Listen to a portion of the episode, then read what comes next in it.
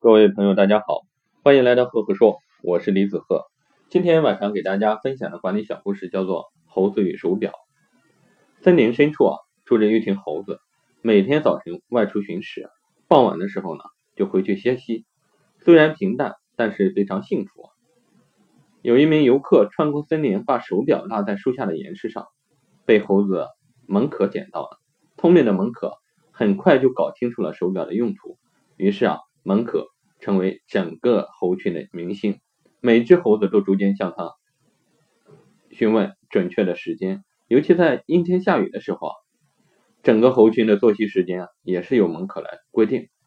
慢慢的，蒙可建立起了威望，最后当上了猴王。做了猴王以后的蒙可意识到手表给自己带来了机遇与好运，于是他们每天开始加倍寻找更多的手表。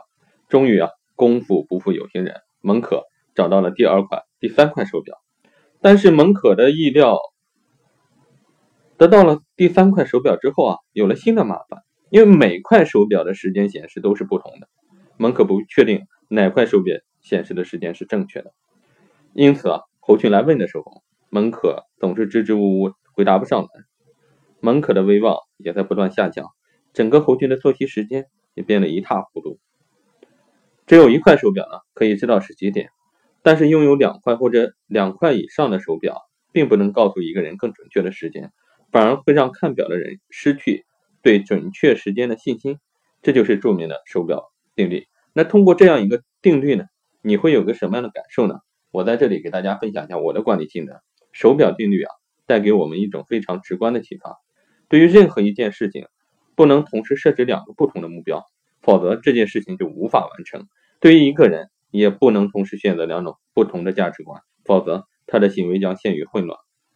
一个人不能有两个以上的人来同时指挥，否则将使这个人无法适从。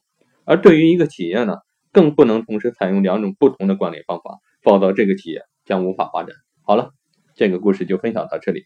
如果你喜欢我的分享，欢迎关注赫赫说，也欢迎关注我的微信公众号李子赫木子李木星子赫赫有名的赫。每周我会在上面跟各位分享一篇原创思考。好了今天就到这里谢谢各位。